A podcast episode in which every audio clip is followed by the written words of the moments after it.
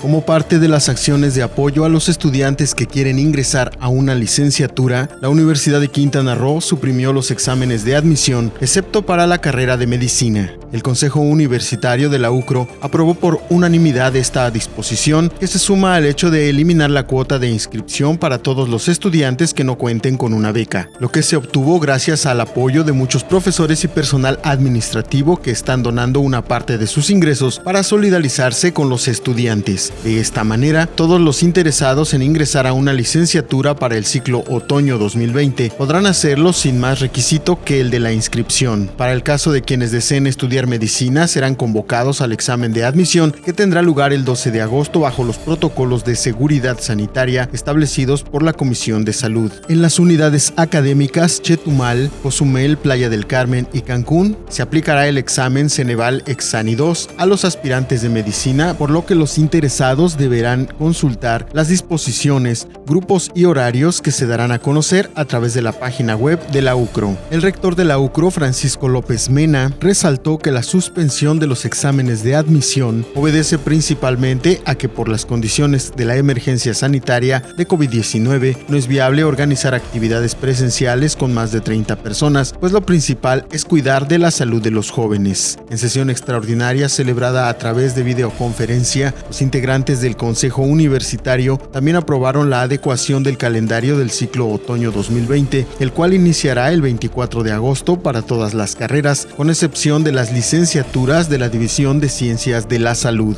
quienes comenzarán clases a partir del 21 de septiembre.